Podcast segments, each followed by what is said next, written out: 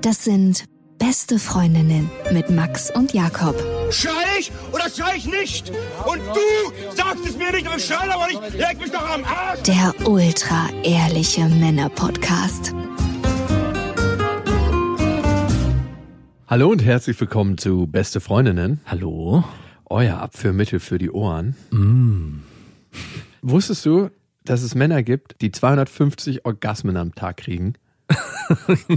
Quatsch. Doch. heißt das Sexual Arousal Syndrom. Dale Decker ist einer von ihnen. Stell dir mal vor, also du kannst ja eigentlich gar keiner Tätigkeit mehr nachgehen, wenn du 250 Orgasmen jeden Tag kriegst. Es ist aber nicht die Morgenlatte, es ist was anderes. Oder? die- bleibt einfach und Und ist man dann die ganze Zeit feucht unten in der Hose oder schießt man eigentlich nur noch? Du ganz ehrlich, als Mann weißt du ja, dass du ungefähr sechs, sieben Mal scharf schießen kannst am Tag und danach ist trocken. Äh, Ich überlege gerade, also, Also was war das öfteste, was du hattest an einem Tag? Also wie Mas- viel Ma mas- Nee, nicht masturbieren. Das möchte ich gar nicht wissen. Ich weiß, es Aber gab es- Tage, da bist du nicht aus dem Haus gekommen. das zählt doch genauso, oder? Oder ist das ein unterschiedliches Sperma, was vorne rauskommt? ja, von der Qualität ist das. Das ist jetzt das Masturbationssperma, was wir rausschicken. Spermien, nur, nur die Alten und Kranken, bitte. Und ist es mehr oder weniger, wenn man masturbiert? Also ich habe das Gefühl, manchmal, muss ich wirklich sagen, man kann es ja nicht immer überprüfen. Beim Sex weiß man ja nicht immer, wie viel man da rausschießt. Vor allem, wenn man es in einer Frau entlädt. Das hört sich nicht schön an. Aber manchmal das Gefühl, dass beim Masturbieren, wenn es richtig gut läuft, dass es dann auch mehr ist als beim Sex. Wirklich? Ich habe eher den umgekehrten Eindruck. Hm, dann siehst du mal, wie. Kennst du das, wenn du richtig lange keinen Sex mehr hattest und es fühlt sich an, als ob du so ein Soft-Eis auffüllst? genau. dass du so langsam dabei auch rausziehen musst? Dass der Druck zu hoch wird.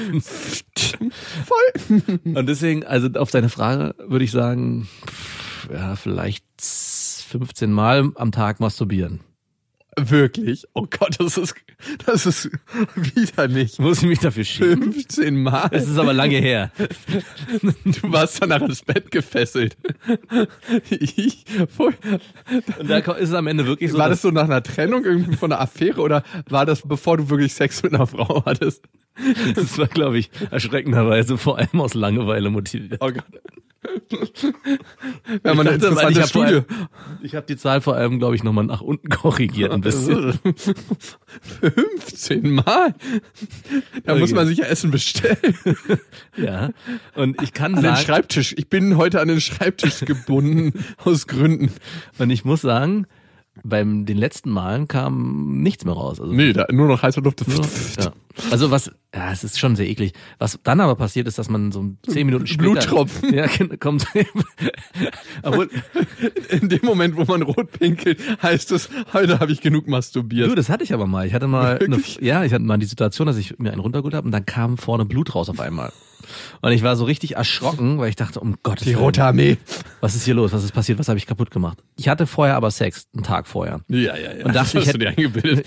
Nein, und dachte, ich hätte mir irgendwas eingefangen, weswegen ich jetzt blute vorne raus. Und bin dann auch zum Arzt gegangen, zum Urologen und hab dem das gezeigt und der hat mich dann so ein bisschen blöde angelächelt und meinte, ja, haben sie ein bisschen zu hart masturbiert, würde ich sagen. Hast drinnen ein Äderchen gerissen. Ist- und ich musste trotzdem noch vorher, zu meiner Schande, das war das erste Mal, ich habe ja schon mal eine abgeben müssen, eine Samenspende abgeben müssen. Einfach nur, um zu gucken, ob alles in Ordnung ist mit dem Sperma oder ob ich Mit dem Kommentar vom Urologen, darin haben sie ja Übung. Das würde ihnen nicht schwerfallen. Ja, es war auf jeden Fall. Aber es war dieses Gefühl. Du bist jetzt in meinem Kopf nur noch der Masturbator. Ja, sorry. Also ich muss sagen, die Situation, als Blut vorne rauskam, war wirklich. Also ich bin fast ohnmächtig geworden, weil ich wirklich dachte, ich hätte. Ich hätte So schön war's. Na, ich dachte, ich hätte eine Geschlechtskrankheit, weil ich wirklich so erschrocken war, was da passiert gerade und so unsicher war. Und in dem Moment, ich meine, ich bin sonst keiner, der zum Arzt geht, aber Oh, das ist sehr männlich. hm, auf jeden Fall zum Urologen zu gehen. Naja. Wann warst du das letzte Mal beim Urologen? Vor zwei Jahren. Also ich war das letzte Mal vor zehn Jahren, glaube ich, beim Urologen. Wirklich. Also ich gehe da öfters hin. Vor allem wird man da mal wieder intim berührt. Das ist das Schöne daran. Ich möchte ja eine Besonderheit. Ich wollte gerade fragen, ob das vielleicht eine weibliche Ader ist, die dich da zum Arzt treibt. ist direkt meine männliche. Also ich hatte noch nie so routinierte Hände an meinem Glied. Muss man einfach sagen. Du, der quatscht mit dir, der kann ein Rezept mit der einen Hand schreiben und mit der anderen kann er dir einen runterholen. Hattest du einen männlichen oder einen weiblichen Urologen? Männlich. Ich hatte nämlich einen weiblichen Urologen und gerade so mit 12, 13, als ich das erste Mal da war, war das für mich sehr, sehr irritierend. Ich weiß Dein nicht, erster intimer Kontakt. war es wirklich eigentlich, wenn ich mir überlege, 12, 13 hatte ich glaube ich, Wie fühlt sich das an? und wie fühlt sich das an? und ich glaube auch, mir ist da so die eine oder andere Sexfantasie durchgegangen, obwohl die schon, glaube ich, Jenseits von Gut und Böse War? die war in den 50ern, aber es war Oh, egal. die Zeitbimsmaschine. die war zu deiner Zeit leider noch nicht erfunden. Zeitbimsmaschine in Kombination mit dem Urologen. Oh. Ist das rezeptpflichtig? Kann man sich das hier verschreiben lassen? Es gibt übrigens einen Masturbaton, also einen Dauermasturbierwettbewerb. Und rate mal, was da der Rekord ist. Also du hast ja gesagt, du hast mit 15 Mal am Tag einen relativ guten Rekord, aber was ist die Dauer von einmal masturbieren? Was ist da die Rekordzeit? 22 Stunden. Boah, come on, ey, da fällt dir alles ab. Da hast du irgendwann noch so, so ein Stück Schinken, so ein, eine Scheibe Schinken in der Hand. Ja, aber das ist doch ein Rekord. Der muss doch, Ja, aber trotzdem, komm, ey, 20 Stunden oder was du gerade gesagt hast. der muss jenseits von Gut und Böse sein, dachte ich. Ja, aber ich finde auch alles über eine Stunde ist jenseits von Gut und Böse. Äh, fünf Stunden. 9 Stunden 58 wird übrigens gehalten von einem Japaner. Natürlich. Der Superwichser nennt er sich auch. Er sich wirklich? Nein, nenne ich ihn jetzt. Eine letzte Zahl zum Reinkommen. Wie viel Liter Samenflüssigkeit produziert ein Mann in seinem Leben? Oh, es ist auch so schwer hochzurechnen. Ja, also guck mal, du, du warst jetzt schon öfters bei der Samenbank. 300, nee, ist viel zu wenig. 4000 Liter. Wie gut, dass du nirgendwo für die Finanzen zuständig bist. Deine Schätzungen sind so unglaublich schlecht. Wie viel, wie viel Liter? 4000. Also ein Überseekontainer voll. Vier Kubikmeter Sperma. Das ist ein übergroßes Kinderplanschbecken voll. Sorry, das ist eine eklige Assoziation. Kinder. Das Becken ist voll. Mein Lebensprojekt. Nein, 44,5 Liter. So wenig. Komm, ey, das ist viel. Das sind vier Putzeimer voll und noch ein halber. Im ganzen Leben? Ja, aber das ist trotzdem. Okay, wie oft masturbierst du? Wie oft kommst du? Sollte die Frage sein. Und da machst du ja immer nur so eine halbe Fotodose voll. Also ich weiß ja nicht, wie es bei dir ist. Vielleicht machst du auch so ein Also ich überlege gerade bei allen Long Drink Glas voll. Aber so eine Thermoskanne. So eine 1 Liter Thermoskanne. oh Mann. Bei allen diesen Zahlen, die ich sonst immer gehört habe in anderen Bereichen, waren die immer so utopisch hoch und voll drüber, dass ich eigentlich jetzt hier nur aus dem Grund nach oben geschossen habe, weil ich mir dachte, da muss es hier auch so sein. Aber 44 Liter jetzt zum ersten, ja, natürlich ist krass viel. Ende geht das Leben ja auch total schnell vorbei. Das ist ja nicht mal ein Liter im Jahr. Du masturbierst ja jetzt nicht jeden Tag 15 Mal, wie zu deiner Premium-Zeit. Aber ganz ehrlich, ein Liter im Jahr? Würdest du nicht sagen, dass du einen Liter, eine Flasche voll machst im Jahr? Nee. Wirklich Also, nicht. ja, vielleicht so 800 Milliliter. Ist schwer zu sagen. Finde ich jetzt nicht so viel. Und es ist ja so ein nicht mal Smoothie. Jedes halbe Jahr ein Smoothie. ein Grünkohl-Smoothie Spermageschmack. Boah. Okay, als letzte Frage. Wie viele Orgasmen kriegt man Mm, in seinem Leben? Über 1000, 1600. Im Durchschnitt 7200. 1600 halte ich einfach für unglaublich wenig. Zählen da Masturbationsorgasmen dazu oder nur mit einem Partner? Dann wären es irgendwie 140 im Durchschnitt in Deutschland, wenn es nur mit einem Partner wäre. für manche Frauen ihr ganzes Leben lang Zero. Oh ja. Das ist bitter, ne? Es gibt Frauen, die verlassen diese Welt und sind kein einziges Mal gekommen. Meinst du wirklich? Gar, gar nicht? 100 Prozent gar nicht. Es gibt ja Frauen, die masturbieren nicht. Es gibt wenig Männer, die nicht masturbieren, aber es gibt, glaube Also ich, mehr keinen. Frauen, die. Kennst du einen Mann, der nicht masturbiert? Nein, natürlich nicht. Weil du gerade gesagt hast, wenig. Also ich könnte mir vorstellen, dass es so ein paar Klosterschüler gibt, die im Zölibat leben. Oh, Klosterschüler im Zölibat. Haters, da habt ihr den Salat. Also, aber Frauen, glaube ich, gibt es tendenziell mehr, die nicht masturbieren. Also das auf jeden Fall. Wenn es da draußen Frauen gibt, die nicht masturbieren, bitte schreibt uns an beste.bestefreundinnen.de. Vielleicht gibt es andere Menschen, die euch zur Hand gehen können. Viel mehr würde mich aber interessieren, ob es Männer gibt, die nicht masturbieren und die sollten bitte auch Die schreiben. kommen umsonst. Naja, das wäre ein bisschen viel gesagt, ne? Nö, auf jeden Fall. Jeder Mann, der nicht masturbiert, kommt umsonst bei unserer Tour rein. Da, wo es noch Karten gibt. Es gibt nur noch sehr, sehr wenig Karten. Also Magdeburg gibt's noch Restkarten. Ich glaube, Nürnberg gibt's noch Restkarten. Alles weitere auf bestefreundinnen.de. Aber finde ich, ist eine Ansage. Und wenn ihr lügt, dann werdet ihr blind von dieser Lüge. Ich würde eher sagen, der Penis fällt den ab. Ja. Aber die brauchen ihn ja eh nicht. Achso, das Das stimmt. wäre ein ziemlich Der blöd. bleibt beim nächsten Mal, wenn ihr Verkehr mit einer Frau habt, stecken. Ihr zieht den raus und ihr merkt so, pups, die Lunte ist stecken geblieben. Der Lachs hat sich verabschiedet und dann ist ein offener Ozean zurück. Siehst du, hättest du mal masturbiert. Hier wird kein Sashimi draus gemacht. Ich war eigentlich heute nicht so gut drauf, weil ich bin so ein bisschen urlaubsdepressiv. Kennst du das, wenn du aus dem Urlaub wiederkommst und alles war so schön und zu Hause ist auch schön? Keine Frage. Aber zu Hause ist halt so zu Hause. So langweilig. Nee, es ist nicht langweilig zu Hause, aber ich, ich freue mich total krass, meine Tochter wiederzusehen und, und es ist alles total schön heimelig. Aber es war halt so krass im Urlaub. Ich war gerade zwei Wochen im Urlaub und eigentlich wollte ich mit meiner Freundin, mit meiner Tochter zusammenfahren. Aber aus diversen Gründen, weil sie Klausuren schreiben muss, hat sie sich das dann doch noch anders überlegt. Und dann hatte ich mich gefragt, fährst du trotzdem, obwohl die jetzt nicht mitkommen? Und ich habe es irgendwie so krass gebraucht, dass ich egoistisch gesagt habe, ich fahre. Und auf dem Hinflug dann, ich habe einen Kumpel besucht auf Bali, der lebt da, weil ich immer gerne irgendwie Leute besuche, die im Ausland leben und sich dementsprechend besser auskennen als der Marco Polo Insider Geheimtipp. Und weil du gerne Freundschaften darüber definierst, was du von ihnen hast und nicht. Freunde sind für mich wie ein Bankkonto. Auf dem Hinflug, das war richtig merkwürdig. Ich bin jemand, der nie Liebesfilme guckt. Wirklich nie. Und ich habe mir dort eine Schnulze nach der anderen reingezogen und Ah. musste auch wirklich weinen. Es war, als ob ich so eine trockene Wüstenpflanze war und so liebeshungrig und mir das über den Weg reingeben muss. Es ist so wie, als ob man Hunger hat und ein Eis ist. Das befriedigt ja nicht wirklich. Aber es hat so, so kurz konnte ich in dieser Emotion mitleben. Also du verlierst gerade bei mir ein bisschen an Männlichkeit, muss ich An sagen. Street Credibility. Mhm. Aber es war so. Ich habe mich auch gefragt, was da ist. Und immer wenn die Stewardess vorbeikam und so, noch ein Getränk und ich so, nein, alles gut. Was hast du da geguckt, Schönes? Weißt du das noch? Also es waren halt so die Filme, die äh, zur Verfügung standen in der Bord-Videothek. Aber normalerweise sind auch so Liebesfilme so Happy, Friede, Freude, Eierkuchen, Nee, Liebesfilme. das waren auch richtig heftige Filme, wo Leute gestorben sind. Also Oh. bei einem war es so, dass der Sohn krank wurde von dem Liebespaar und dann ist ein anderer Ziehpapa eingesprungen, der das Geld hat, Was? den gesund zu pflegen. und der andere, der das nicht hatte, musste sich dann verpieseln. Hat er sich selbstständig verpieselt? Hat Ja, er ja, gesagt, hat er. ach so war das. Für das Wohl seines Sohnes. Oh, das ist Ganz bitter. bitter, noch so ein Ehrenwerter. Und in welcher Rolle hast du dich da gesehen?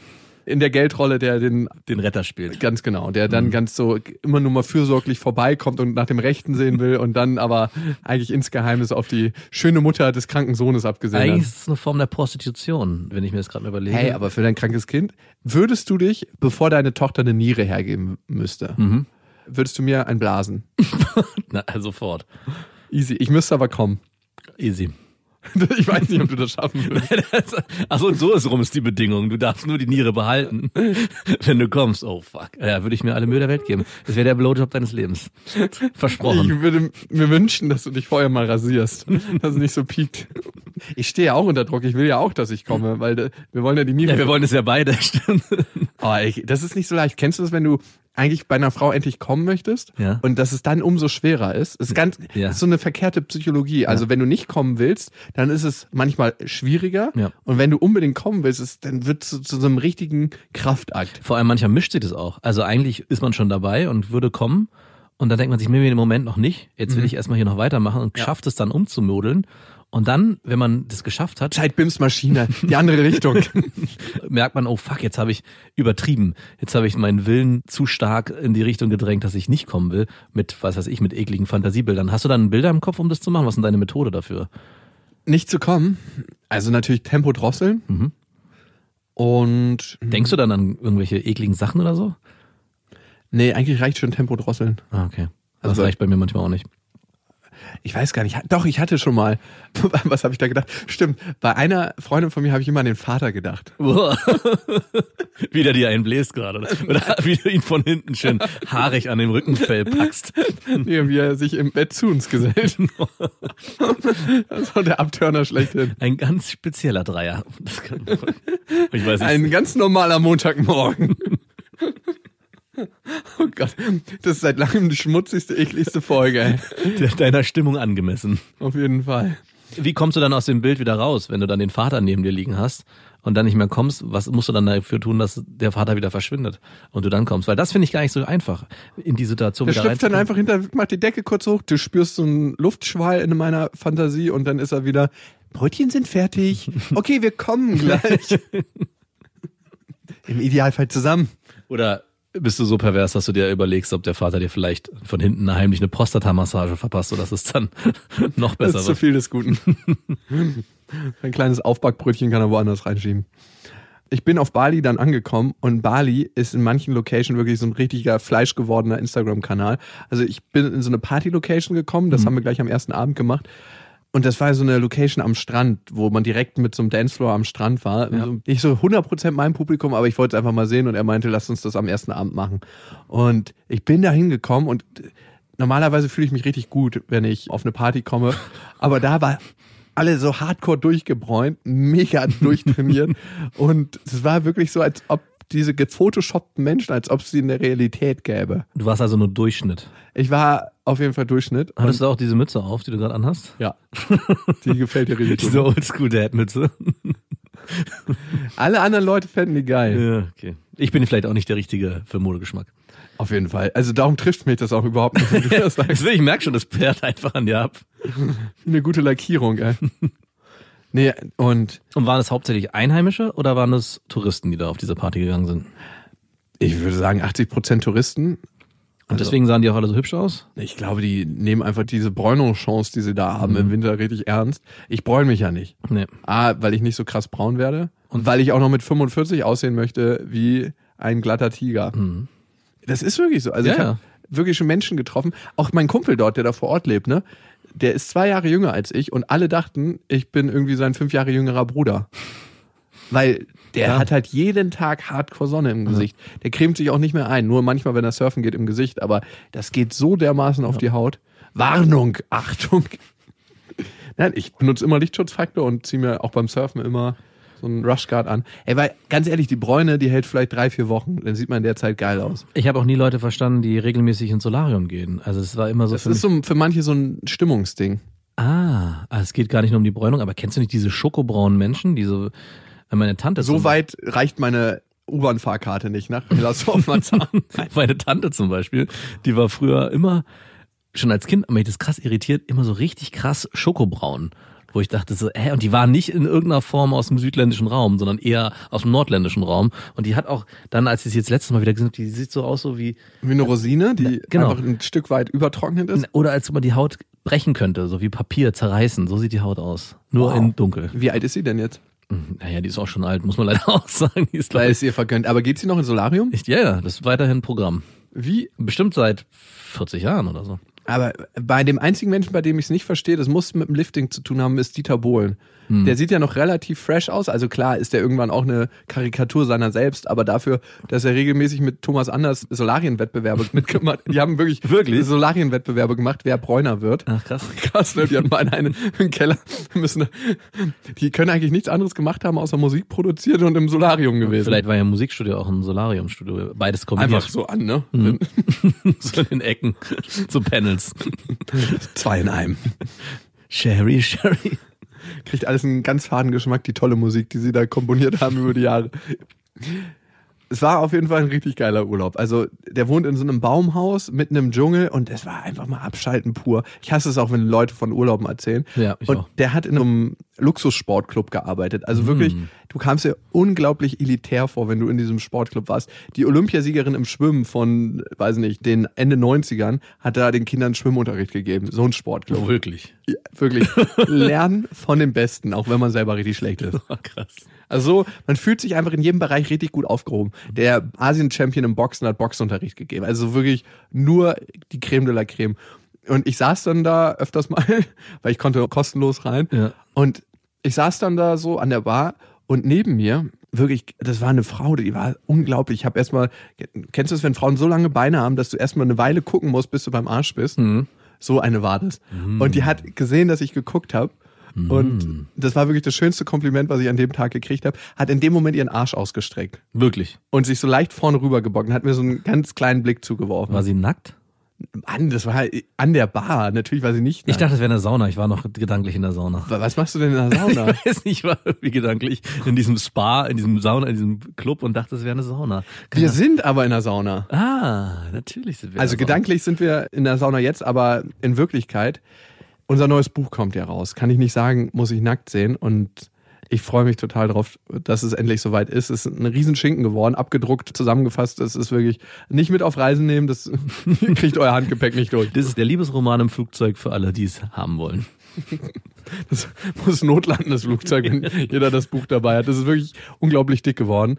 Das macht uns ein bisschen stolz und wir wollen das mit euch feiern. Am Montag kommt das Buch raus und am Mittwoch, am 13. werden wir, passend zum Buchtitel kann ich nicht sagen, muss ich nackt sehen, die erste Saunalesung Deutschlands veranstalten. Mhm. Schön in der Sauna mit dem Buch und mit euch. Wenn ihr Lust habt, dabei zu sein, dann schreibt uns einfach, mit welcher Person ihr da hinkommen möchtet und wir verlosen unter allen, die uns schreiben, beste at bestefreundinnen.de und vielleicht schreibt ihr noch eine kleine Geschichte, warum es unbedingt die Person sein muss. Und wir werden dazu noch einen Instagram-Post machen. Da könnt ihr dann einfach die Person verlinken. Das geht vielleicht ein bisschen schneller. Und wenn ihr von der Presse seid und sagt, ich schnapp mir die Karten so, ihr könnt euch natürlich auch akkreditieren. Mhm. Und da auch eine Mail an beste.bestefreundinnen.de. Das Wichtige für alle, schreibt einfach in den Betreff Saunalesung. Dann wissen wir sofort Bescheid. Ich hatte übrigens auf dieser Reise den schwulsten Tag meines Lebens. Ich dachte, den hatten wir Wo denn? hm, beim Eye-Candy-Shooting. Achso, wir haben ja Fotos geschossen. Mhm. Und Da erinnere ich mich noch, da standen wir nackt und es war für uns beide nicht schön. Ja, aber warum durfte ich dann in den Genuss kommen, deine Kuppel zu spüren? Das war Ich weiß nicht, habe ich das mit Absicht gemacht? ich glaube schon. nee. Doch, doch, doch.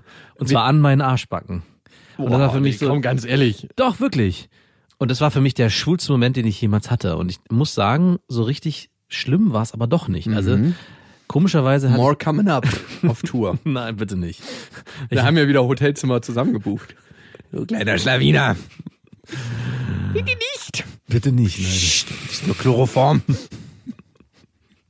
Zum Glück schläfst du nicht nackt, oder? Schläfst du nackt? Nee, du bist ein Nacktschläfer. du bist so ein richtig widerlicher Nacktschläfer, der so zu kurze T-Shirts hat, wo so unten so ein bisschen der Bauch rausguckt. Bauch?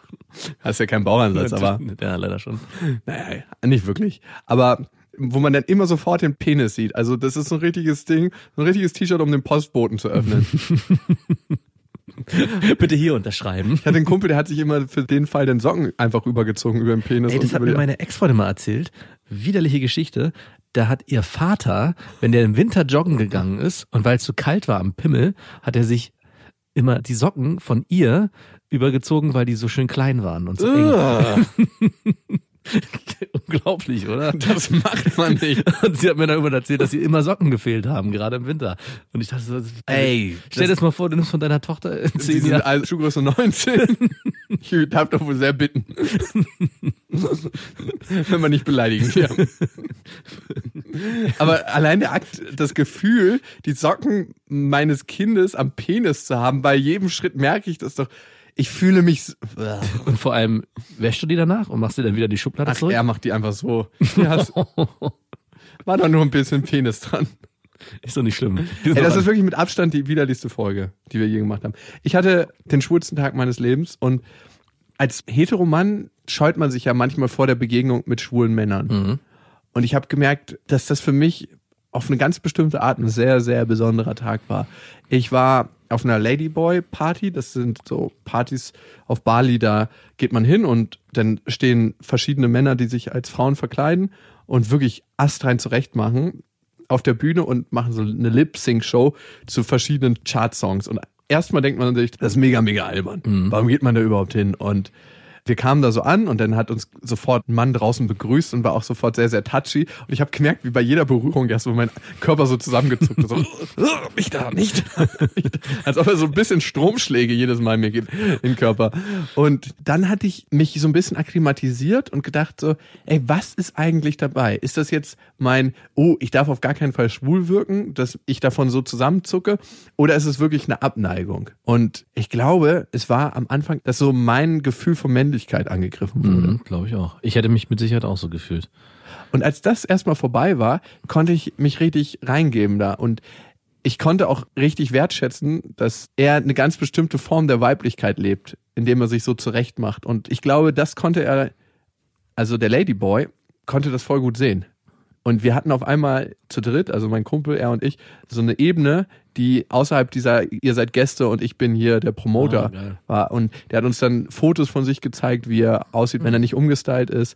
Und Ist er denn im Alltag auch verkleidet oder nur? bei seinen Verwandten nicht, weil da kommt das nicht so geil, meint Ja. er. Aber sonst versucht er es schon, aber es ist halt super aufwendig. Weißt du denn, ob es auf Bali so ist, dass man kennt ja diese Ladyboys, dass es dort angenommen wird von der Familie, wenn die äh, so sind? Also wenn die sich sozusagen im Alltag eigentlich lieber als Frau verkleiden oder ist es da so ein Verhältnis, wo die privat bei ihrer Familie sich eigentlich so geben müssen, wie sie Also viele sind? Familien sind da relativ traditionell und dementsprechend Ah, okay. auch konservativ, aber es gibt auch offene Familien. Ich glaube, es wäre in einem rein muslimischen Land wäre das schwieriger. Oder in Russland. Also da gibt's so, ich würde sagen 50-50, so hat er das jedenfalls erzählt. Und Lady Bushido. mir ist aufgefallen, je länger wir da waren, desto freier wurde das mit dem Feiern. Also es ist, als ob sich schwule Männer ihrer Scham so oft schon stellen müssen, Ja. bevor sie sich zu einer Frau, wenn sie das Bedürfnis haben, das zu machen, umstylen, dass sie so oft ihrer Scham schon begegnet sind, dass es ihnen einfach scheißegal sind und dass sie so eine neue freie Ebene aufmachen. Auf einer schwulen Party feiern ist das Geilste, was es gibt, weil es sich so frei anfühlt. Alle tanzen, wie sie wollen. Natürlich hat man mal hier und da eine Hand am Arsch, aber wenn du damit zurechtkommst, macht es einfach Spaß. Und das Schönste ist, die Frauen, die dort sind, ne? Die feiern auch unglaublich frei. Das ist wie eine Gazelle, die in einer Löwenhöhle, Angenommen wurde. Großgezogen von Löwen. die alle Vegetarier sind. Nur einer. Der böse Onkel, der wiederkehrt. Wo keiner wusste, dass er immer noch Fleisch isst. Also es ist auch so ein krasses Bild. Ne? Warst du schon mal auf einer Party bei Lesben als Mann? Nee, noch nie.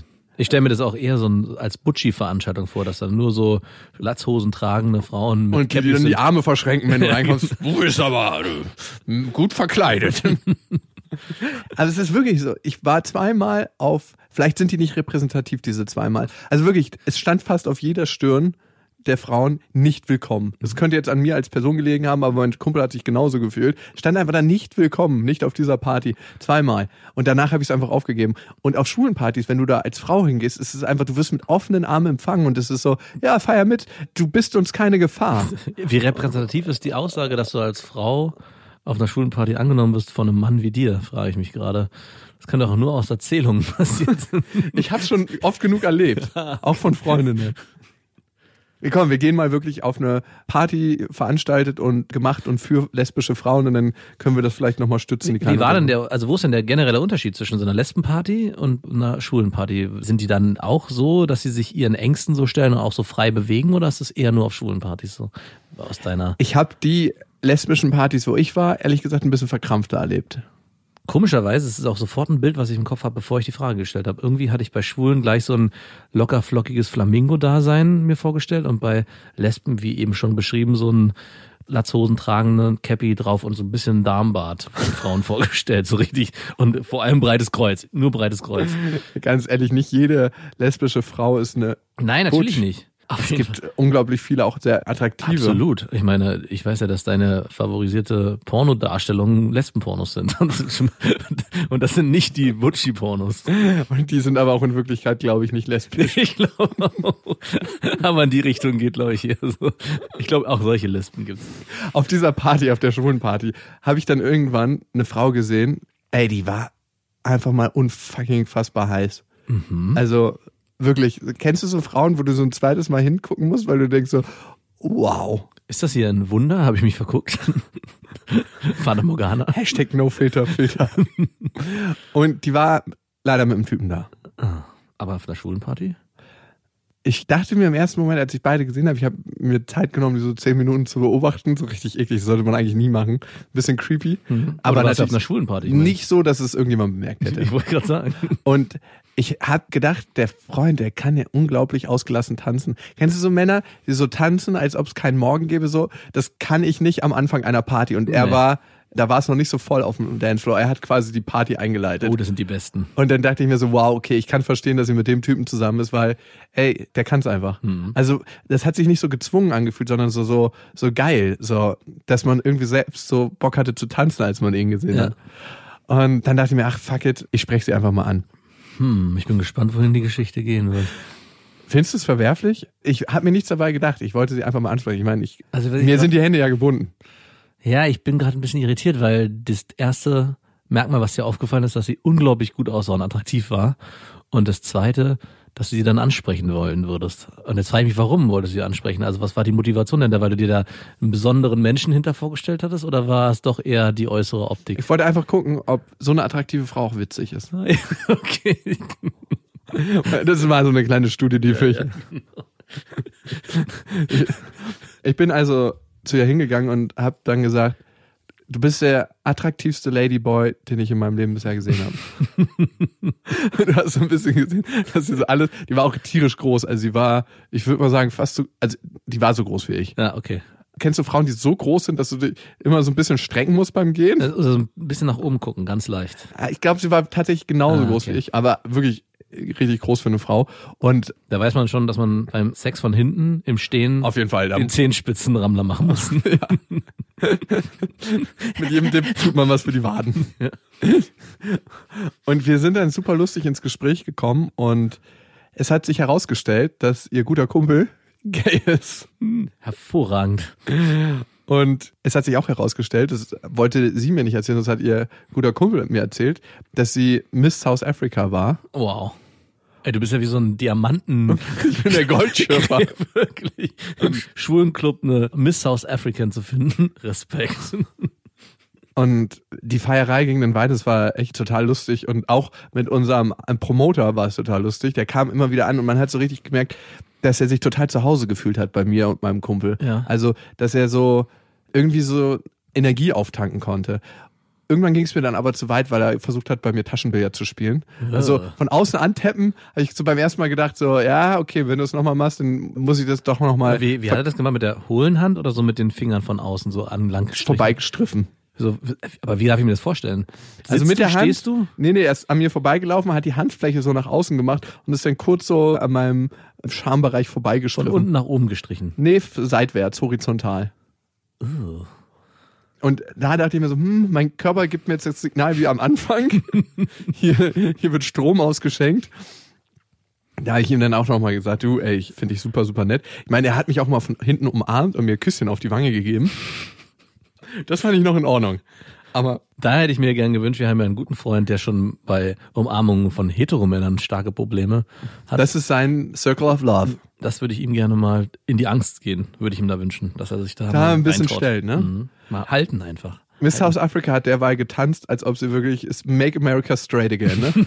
also die war so krass, hat so krass Booty geshakt und es war einfach so ein herrlicher Partyabend und trotzdem haben wir so eine Ebene gefunden, wo wir uns auch und das muss man mal abpassen, ob das passt, ne? Ja. Uns tief unterhalten haben. So, Hm. wir, Auf dieser Schulenparty. ja, wir haben trotzdem nicht nur oberflächlich gequatscht, sondern uns auch über ein paar Themen unterhalten, die echt ein bisschen tiefer gingen. Und trotzdem konnten wir diese Leichtigkeit der Party bewahren. Und das finde ich ist immer ganz wichtig, dass man so beide Sachen macht. Und irgendwann war die Party einfach vorbei. Mhm. Also irgendwann ist dann auch genug geköchelt. Und ich habe gesagt, ey, weil ich ja auch keine Hintergedanken hatte, Natürlich nicht. zu meinem Kumpel, lass mal nach Hause gehen. Und wir sind dann nach Hause gefahren, was ey, mega angenehm ist auf Bali. Du fährst einfach nachts um 3 Uhr mit dem Roller, mit dem T-Shirt nach Hause. Geil. Wie warm ist es da ungefähr so den Tag? über? 30 Grad. Den ganzen Tag und nachts auch? Nachts würde ich sagen 27. Boah, boah, es wäre mir zu warm. Es ist am Anfang auch krass warm. Also du musst dich so, wenn du aus dem deutschen Winter kommst, so zwei Tage akklimatisieren. Aber dann war es total geil. Und ich habe gar nicht Telefonnummern ausgetauscht oder so, weil ich finde, das wäre ein Schritt zu weit gegangen. Findest du, ich bin zu dem Zeitpunkt schon einen Schritt zu weit gegangen? Also in- hinter mir schwebt schon die ganze Zeit die Moralkeule. Oder so ein Typ steht hinter mir. der macht- Die ich fuchtelt ich schon so ein bisschen, Ich ne? höre es klatschen in der Handfläche. Was ich nicht wusste, dass mein Kumpel mit ihrem schwulen Freund Adressen ausgetauscht hatte. Und der schreibt uns nächsten Morgen, ey du, lass uns unbedingt treffen. Meine Freundin muss auch nicht mitkommen, dann machen wir irgendwas zu dritt. Und der hatte halt nicht gereilt, dass wir Heteromänner sind und hatte sich, Ach, glaub, wirklich nicht? Ja, nee. Hat es die Frau gerallt? nee, auf jeden Fall. Bei dir? Also, ich, ich sag das jetzt so. War das mal Thema zwischendurch irgendwie? Kam Nee. da? Also, war nicht nur, Vielleicht hatte sie es wirklich nicht gemerkt. Ich wollte gerade sagen, du bist nicht nur in dem Deckmantel weggekommen, dass du einfach nur eine Frau ansprichst, weil sie unglaublich lustig sein mag, sondern ist auch noch der Schwule weiterhin. Ich verstehe. Die haben den, den, das Tarnkäppchen, das Gay-Käppchen aufgesetzt. Also dieser Abend ist mir auf jeden Fall nachhaltig in Erinnerung geblieben, weil nicht nur wegen der Begegnung mit der Frau, sondern weil ich gemerkt habe, was das bedeutet, glaube ich, für manche Männer, sich als Frau zu verkleiden und auf der Bühne zu stehen und die Weiblichkeit auszudrücken, die in ihnen steckt und, und das so frei zu feiern und was das auslöst in den anderen Männern und in deren Charme und mit deren Gefühlen. Und es war einer der geilsten Feierabende, die ich bisher hatte. Wow. Außer als wir da in dem Skiurlaub waren und Après-Ski gemacht haben. Kleiner Spaß. Das war scheiße. In wo, wo, Sölden. Das war richtig scheiße. Das war richtig scheiße. Okay, nächsten Tag sind sie zum Frühstücken vorbeigekommen. Die hatten sich dann hin und her geschrieben, mein Kumpel und er. Und er konnte es organisieren, dass sie doch zu zweit kommen. Ah ja. Der Gute. Und wir haben dann gesagt, ey, wir machen einfach was tagsüber. Und das ist das Schöne im Urlaub, ne? wenn du nichts geplant hast und einfach so an dem Tag entscheidest, so richtig aus dem Impuls heraus. Und da habe ich gemerkt, das hatte ich schon fucking zwei Jahre nicht mehr. Also kleine Anekdote aus meinem Urlaub. Mit Kindern ist das beim Urlaub definitiv nicht so. Das gehört im beste Ah, Vaterfreund. ich weiß, aber nur mal so am Rande. wir hatten auf jeden Fall das, dass wir Hättest du eigentlich dich mit dem getroffen, wenn die Frau nicht mitgekommen wäre? Ja, auf jeden Okay. Fall. Ich fand den voll nett. Also Der Moralkeulenschläger hinter mir ist gerade mal einen Schritt zurückgegangen. kurz mal die Keule wieder eingesteckt. Nicht so gerne, aber ich hätte es gemacht. ja, okay. Äh, muss ich sagen, wie es ist. Ja. Also, der hatte auch was total Cooles. Also so einfach Menschen, mit denen du gerne Zeit verbringst. Das gibt's Okay. ja. Kennst du ja wahrscheinlich. ne? Ja, es gibt so Aber ich merke, je älter ich werde, desto weniger Menschen gibt's, mit denen ich gerne Zeit verbringe. Na, außer mir selbst. Nein, weil ich mein Leben schon so voll ist und so viele gute Menschen da drin sind. Da denke ich mir nicht, oh, da muss jetzt unbedingt, ich spüre keinen Mangel. Mhm. Das stimmt auf jeden Fall, dass man merkt, es muss schon wirklich jemand sein, wo man auch sagt, ah, das ist vielleicht nochmal was Neues oder der berührt mich an Punkten, wo mich vorher noch keiner berührt hat. So, So vielleicht, so ein, vielleicht so ein in so einer Toyboy-Disco, wo einer einem sanft über die Hoden streicht. Ja, das wird mir auf jeden Fall nicht so schnell aus dem Kopf gehen. Vielleicht brauche ich auch einen schwulen Freund. Du, ich habe bestimmt schon 30 Prozent der Frauen vergessen, die mir in der gleichen Bewegung über den Penis gestrichen haben. Aber ich weiß, dass ich niemals diesen Ladyboy vergessen werde. Vor allem seine besonderen Finger und zarten Ich Hände. weiß noch, als er mich von hinten umarmt hat mit seinen starken Unterarmen, hat so ein bisschen gestachelt an meinem Hals, weil er sich die Unterarme rasiert hat. Mm, Aber nicht an dem Tag. Nicht frisch. Piek, piek, piek. Und hat er sich die Unterarme rasiert? Also ich bin ja jemand, der von der behaarten Seite ist. Arme rasieren habe ich noch nie gemacht. Das ist auch was richtig widerliches eigentlich. Gerade wenn du so viele Haare hast. Ich werde manchmal gefragt, ob ich mir die Arme rasiere, Ja, ja. weil ich ja relativ unbehaart bin. Aber ich check's auch nicht. Ich hatte mal eine Freundin, die war sehr behaart und die hat das halt auch gemacht. Und wenn sie es dann nicht gemacht hat, dann kriegt sie halt auch richtig Stoppeln an den Armen. Das ist halt wirklich, wirklich Und unangenehm. dann im Winter mit T-Shirt raus. Mhm. Wir sind dann Klippenspringen gegangen und es war zum Glück der gute Match. Bei meinem Kumpel saß sein neuer Freund hinten drauf, als wir mit dem Roller unterwegs waren. Und sie hatte sich entschieden, bei mir hinten drauf zu sitzen. Du hast so richtig die Enttäuschung in seinen Augen gesehen. Oh no. Der hat auf jeden Fall den Wingman Ehren Award verdient. Auf jeden Fall. Der schwulste Tag seines Lebens ging weiter. Und du, das Schöne war, bis zu dem Zeitpunkt hat er das noch nicht, also wir hatten noch kein Warnsignal ausgesprochen, hey, wir sind Heteros, war dem glaube ich auch dann egal. Und der hat die ganze Zeit meinen Kumpel während der Fahrt massiert so. Oh, So richtig intensiv auf Tuchfühlung gegangen. Ich habe mich innerlich die ganze Zeit nur beäumelt. hat dich deine von hinten auch massiert, ganz vorsichtig? Nee, wir waren ganz diskret. Naja. Wer saß vorne beim Rollerfahren? Du oder Ich saß hinten natürlich. da kann ich selbst den, Ganz diskret. ich kann selbst den Abstand, den Körperkontakt definieren, den ich zulassen möchte. Oh, hier in der Kurve habe ich Angst. Halt Nein. mich. Ich halt mich. Mutter. Uh. Nee, Also welche Frage mich wirklich interessiert, hatte die große Brüste?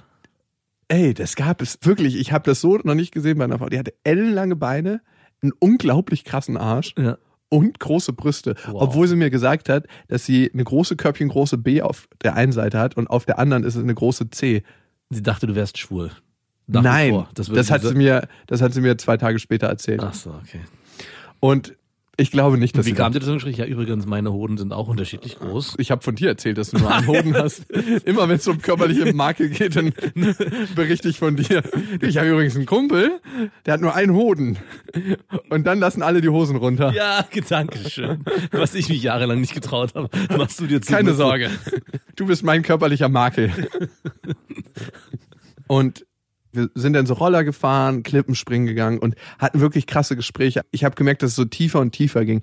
Sie ist Anwältin in Südafrika und hatte eine nicht so gute Beziehung zu ihrem Vater. Also es war eine der Töchter, die von ihrem Vater nie wirklich gesagt gekriegt haben, dass er sie liebt und da habe ich mir gedacht, es würde mir so leicht fallen. Als Freund. Schwuler Freund. Nein, und sie hatte dann einen neuen Ziehvater, so einen Mentor, der ihr Anwaltsmentor war und zu dem kam sie in die Kanzlei vor zwei Jahren und sie meinte, da hat sie sich das erste Mal richtig geborgen gefühlt und der hat auch weniger gearbeitet und für sich so einen neuen Lifestyle als Anwalt definiert. Also geguckt, welche Mandanten er wirklich vertreten will, also welche er moralisch integra vertreten möchte. Ja. Er hat geguckt, wie möchte er arbeiten und mit seiner Familie leben. Und ich finde, er hat einfach für sich ein sehr schönes Modell entworfen und sie hat ihn total geschätzt. Und vor einem Jahr, der hat Gangster vertreten. Moralisch integra. Ich höre schon wieder klatschen. Auf jeden Fall bringt er einen Morgen seine Kinder zur Schule und auf einmal hat er eine Knarre am Kopf und er sitzt im Auto mit den beiden Kindern und wird erschossen. Boah, Und das hat sie halt vor einem Jahr durchgemacht. bitter. Und du hast gemerkt, dass dieses krasse Thema, also erstmal, dass sie sich mir anvertraut hat Mhm. und dass sie dieses krasse Thema trotzdem mit sich schleppt und dass ihr das total anhaftet, dass sie eigentlich A, nie wirklich einen Vater hatte Mhm. und B, ihren eigentlichen Wunschvater verloren hat. Krass. Und ich habe mich gefragt, wann ist es Zeit zu sagen, hey, ich bin übrigens Dad. Also wir hatten schon Momente, wo ich gesagt habe, eigentlich müsste man jetzt hier langsam eine Grenze ziehen, auf, einer, auf einer geistigen Ebene, ne? Also körperlich überhaupt nicht. Ja. Also kennst du das, wenn das so intim Körperlich überhaupt nicht, wie sich das anhört. wird? Aber wo du weißt, manchmal ebnet sich ja der Weg erst geistig so, dass Ja. man sich auf der Ebene annähert und dann zieht das körperlich so, Ja. körperlich so automatisch. Ich meine, das ist ja deine Masche. Wollte ich Jahren. sagen, ist mein muss, Weg. Muss ja einfach sagen. Ja. Ne? Ich fahre eigentlich die Masche nicht, aber es war auch keine Masche. Und ich habe irgendwann gedacht, ey, ich muss hier irgendwie einen Strich durchziehen, also auf einer bestimmten Ebene, dass es Mhm. Klarheit gibt. Und habe ihr dann gesagt, dass ich eine Tochter habe und dass sie jetzt bald ein Jahr wird. Und die wollte es erst gar nicht glauben. Und Ist zwischendurch der Satz gefallen, dass du nicht schwul bist, sondern hetero? also sie hat jetzt wahrscheinlich nicht gedacht, dass ich Oder dachte sie, du wärst ein schwuler Vater? Nein. Hat sie, glaube ich, ganz und gar nicht gedacht. Und von da an haben wir uns nochmal auf einer ganz anderen Ebene getroffen. Also sie hat mir dann erstmal gesagt, dass ihr Ziehvater, ne, der Anwalt, der erschossen wurde, dass er mich wahrscheinlich sehr gemocht hätte. Oh. Und ich hatte das Gefühl, dass ich bei ihr in so einen inneren Bereich reingelassen wurde. Und das Schöne war, dass wir uns ab da nochmal ganz anders begegnen konnten, wo die Fronten geklärt waren. Also, weil das stand überhaupt nicht mehr im Raum. Vielleicht stand es auch nur für mich die ganze Zeit im Raum, aber äh, unterbewusst natürlich. Natürlich. Und für mich war es auch total erleichternd. Also ich muss sagen, es fiel mir erst ein bisschen schwer zu sagen, was bei mir Phase ist und einfach die Urlaubsstimmung so ein bisschen zu zerstören. Aber ich habe mich danach besser gefühlt, Das glaube ich. weil ich könnte nie das, was ich bin, verleugnen. Und meine Tochter gehört zu mir. Also ich kann es gut verstehen, diesen Moment, der sich dann ergeben hat, dadurch, dass sie sich geöffnet hat und du dann auch von deiner Geschichte erzählt hast, dass du selber auch Vater bist. Aber ich frage mich schon, warum ist dir das Bedürfnis, offen darzulegen, dass du Vater bist, nicht schon früher gekommen? Also wie viele Tage sind vergangen von dem Toyboy-Abend und diesen Tag, an dem du ihr gesagt hast, guck mal hier. Es war am Nachmittag von dem ersten Tag, wo wir uns nicht im Club gesehen haben. okay, das ist gerade noch im Rahmen. Dankeschön, mein moralisches Gewissen. Das ist lieb von dir. Also in der Disco werde ich... Ey, ganz ehrlich, was hättest du gemacht in der Situation? Wann hättest du es gesagt? Ich Hallo, ich bin übrigens Max und ich bin Vater und ich wollte mal mit dir quatschen, ganz locker. Ich weiß, du hast nicht gefragt, aber Also ich muss sagen, ich hätte wahrscheinlich nicht mich in die Situation begeben und wäre auf sie zugegangen. Also in dem Club, weil ich gar warum nicht, nicht? Weil ich das Bedürfnis, eine fremde Frau. Fucking, ey, lüg mich nicht an. Naja, aber es heißt ja nicht, dass ich mich mit der irgendwie, dass ich die attraktiv finde und geil finde und vielleicht den Gedanken habe, hm, wie wäre es wohl mit der? Das hatte ich zum Beispiel nicht. Das Ah, hättest nur du, komm. Masturbator. Endlich mal nicht 15 Mal alleine am Tag masturbieren. Sondern nur einmal, weil es reicht. Aber das Bedürfnis, eine fremde Frau anzusprechen, einfach nur, um die kennenzulernen, weil die vielleicht lustig ist, also das Argument ist für mich auch etwas Streich das lustig raus. es, sie war übrigens richtig krass lustig. Natürlich. Das Doch, sie war ultra lustig. Wir waren Klippenspringen und wenn du da die Beine nicht richtig zusammen machst, Ja. kriegst du ja die Arschspülung deines Lebens. Also so ab 15 Meter ist der Druck einfach beim Aufprall so hoch, dass es dir wirklich in die letzte Ritze reinströmt, im wahrsten Sinne. Und sie kam so hoch. Man muss dann wieder so einen Felsen hochklettern und meinte so, ich fühle mich richtig gebuttraped. Okay. Und ich dachte mir so, ist schon was, was man mal raushauen kann. Also es war einfach ultra lustig. Aber, also, verstehst Und weißt du, woher das kam? Sie war nicht immer so attraktiv, meinte ihr Freund irgendwann zu mir. Sondern? Sie hat sich so entwickelt in der Pubertät. Ah, das passiert ja bei vielen. Das hässliche Entlein. Ganz genau. Und da konnte sie dann die ersten Jahre noch ihren Humor entwickeln, schnell. Mhm. Und dann ist sie mit dem Humor durchgestartet. Ah, nice. Perfekte Voraussetzung. Ja, also es tut einem guten optischen Wandel zu machen. Mhm. So wie du auch ins Negative. du hast ja auch nur noch die Komik auf deiner Seite. Kann es mich mal. Aber nochmal zurück zu diesem Vorwurf von dir, ich würde keine fremden Frauen ansprechen, wenn ich. Das ist kein ah, Vorwurf. da habe ich aber klar rausgehört. Ich, Na, aber ich kann dir doch nicht vorwerfen, dass du keine fremden Frauen ansprichst. Komm, wo, wo aber sind- ich habe es dir vorgeworfen, daraus hast du mir einen Gegenvorwurf gemacht. Und jetzt frage ich, ich frage dich nur, ob es nicht attraktive Frauen gibt, wo du sagst so, wow, das habe ich, die Frage habe ich absolut mit Ja beantwortet, natürlich. was denkst du, wenn du die siehst? Äh, naja, was denkt man bei attraktiven Frauen? Ja, sag doch mal. Na, was du hatten wir. ähm, Also natürlich entstehen Bilder im Kopf, aber es ist ja nicht so, dass ich. Bei mir überhaupt nicht, übrigens. du bist ein krasser Lügner. Nein. Du gehst dann hin und denkst dir, ach, ich würde gerne Ich mal denke nicht an. Sex mit. Also wenn ich Ja, richtig jetzt an Sex denke ich auch nicht, so dass ich sage, ich bin eigentlich schon Gedanken oben auf dem Hotelzimmer, aber die Motivation, diese Frau anzusprechen, war doch vor allem auch optisch bedingt und nicht, weil du wirklich der Meinung warst, ich gibt's eine tiefere Ebene. Oder bist du so gepult, dass du sagst, hier ist ein potenzieller Seelenverwandter, ich spüre das über die Entfernung. Kann ja mein, auch sein. Mein Bewusstsein hat es jedenfalls nicht gespürt. Ich weiß nicht, was mein Unterbewusstsein war. Genau, das wäre Du ja weißt ja, 97 Prozent aller Handlungen werden gesteuert aus dem Unterbewusstsein. Mhm. Mhm. Ja. Na gut. Dann will ich das so stehen lassen. Ja, ja. Nur weil du dich. Naja, ich frage mich schon, also es gibt ja das Argument nicht her, zu sagen, ich Die spreche Frage fremde ist, Frauen hättest an. du sie, bevor du in eine Beziehung gekommen wärst, überhaupt angesprochen? Ja, genau, das wäre auch nicht Das ist die passiert. große Frage bei dir. Das wäre auch nicht passiert. Das wäre bei dem 15 Mal Masturbieren geblieben. Worüber reden wir ja eigentlich? cool, dass wir das geklärt haben. Ich möchte übrigens an dieser Stelle mein Lieblingszitat von Martin Luther anbringen. Für dich als Pessimisten ist es ein sehr, sehr schönes. Auch wenn morgen die Welt untergehen würde, würde ich heute noch ein Apfelbäumchen pflanzen. Oh. Schön, ne? Das ist mein neues Lebensmotto. Das ist mein neues Carpe Diem. Und der erste Gedanke, der mir kommt, ist, selbst wenn du den Apfelbaum jetzt pflanzen würdest, dann hättest du keine Äpfel morgen. Das würde ewig dauern. Warum Was bringt es? Was bringt es? Pflanzt doch was Effektiveres. Ein Kaktus zum Beispiel, der ist heute so wie morgen. Warum denn ein Apfelbaum? Die Folge heißt ja, warum man im Urlaub immer Single ist. Mhm. Und ich habe gemerkt, natürlich ist man nicht Single. Also ich habe Kumpels, die sagen, sobald man außerhalb Deutschlands ist, ist man Single. Aber das halte ich für krassen. Ich musste mich auch schon moralisch von denen distanzieren. Natürlich. Sie sind nicht mehr meine Freunde. Eigentlich sind Es ist manchmal schwierig, finde ich, wenn Kumpels von dir Sachen machen, die du moralisch für nicht vertretbar hältst. Also ich muss ehrlich sagen, einer von denen sitzt vor mir. Eine Zeit lang hatte ich wirklich, Wirklich. ja, es gab eine Zeit, wo ich mit meiner schweren Moralkeulenpredigt, die ich ja immer auch gehalten Wann habe, war das? zehn Jahre ist das ungefähr.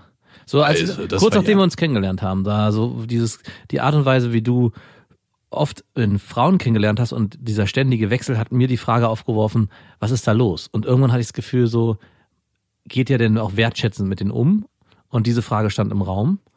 Und, die wäre konntest du die- klar mit Nein beantworten. Nein, eben nicht. Hätte ich sie klar mit Nein beantwortet. Ich hatte sie für Wären- mich im Kopf. säßen wir jetzt nicht hier, dann Genau. hättest du die Freund Glaubst du, du hättest die Freundschaft beendet? Nee, glaube ich nicht. Ich finde es immer Also doch, weiß ich nicht. Also ich habe sie mir mit Ja beantworten können, weil wir uns dann näher kennengelernt haben, dass du halt mit den Frauen wertschätzend umgehst.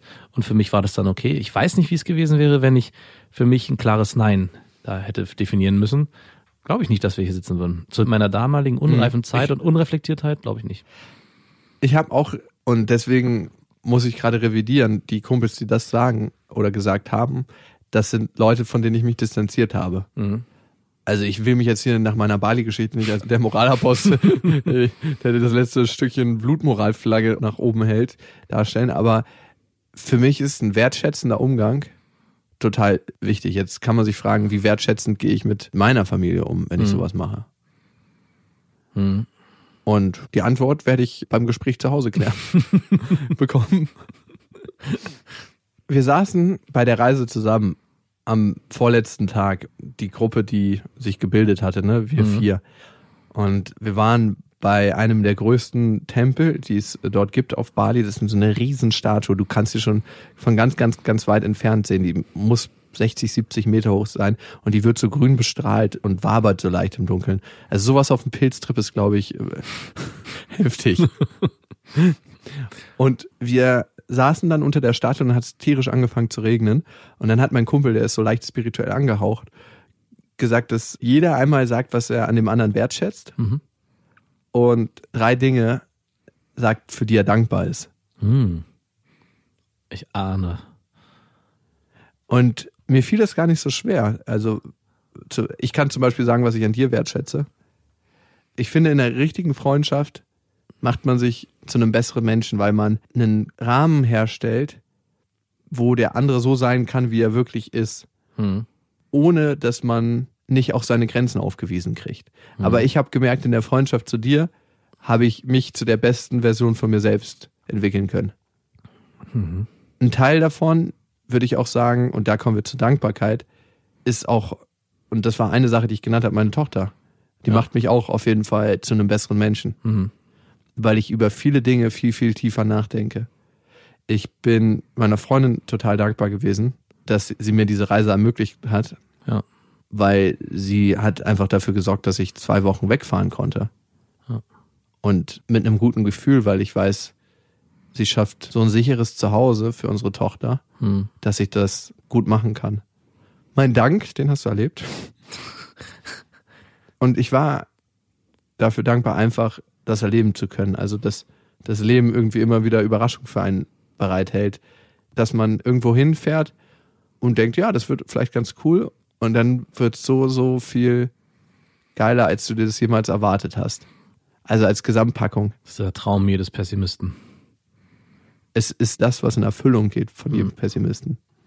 Weil das ja nochmal eine Stufe stärker ist. Also ein Optimist, der sagt, es wird bestimmt cool und es wird dann nochmal übertroffen, fühlt sich ja schon in der Sache bestärkt. Aber ein Pessimist, der an so eine Reise vielleicht rangeht, naja, es wird wahrscheinlich viel regnen und dann wird's dann doppelt so gut. Also das ist ja fast schon nicht auszuhalten. Da muss man ja schon was wieder Es zurückschrauben. hat viel geregnet übrigens. Wirklich? Ja, Okay. es war Regenzeit. Ah, schön. Und Bali ist auch ziemlich vermüllt. Ah, Nur um das Bild ein bisschen gerade zu rücken. Okay, vielleicht für dich noch eine Sache, für die du dankbar bist. nur eine kriege ich. Du kannst auch drei haben. Also ich bin ebenso dankbar auch für die Freundschaft, aber auf einer ganz anderen Ebene. So wie ich dir vielleicht einen Rahmen vorgebe, habe ich gemerkt und das auch jetzt nochmal verstärkt in der letzten Zeit, dass du mir immer wieder auch einen Weg aufgezeigt hat, dass noch mehr geht. Also eher ein, wie ein Stern, der leuchtet, zu dem man versucht kann zu greifen. Ein Stern in deinem Also ich tendiere eher dazu, mich klein zu machen und bin auch jemand, der gerne eher Aufgaben übernimmt, die einem gegeben werden. Aber dass man auch Größeres schaffen kann und ich die Möglichkeit dazu bekommen habe, ist auch durch dich entstanden. Ich bin auf jeden Fall dankbar auch für meine Freundin, die im Hintergrund extrem viel sich kümmert um unsere Kinder und auch mir ein Zuhause bietet, was ich unglaublich wertzuschätzen gelernt habe jetzt in dem gerade in dem letzten halben Jahr, wo es ganz viele Situationen gab, wo ich wirklich auch erschöpft war und gemerkt habe, ich kann mich jetzt zu Hause ausruhen und ankommen. Und ich glaube, zwei Sachen müssen erstmal reichen. Und für deinen Penis, dass er immer noch ein bisschen steht. Manchmal.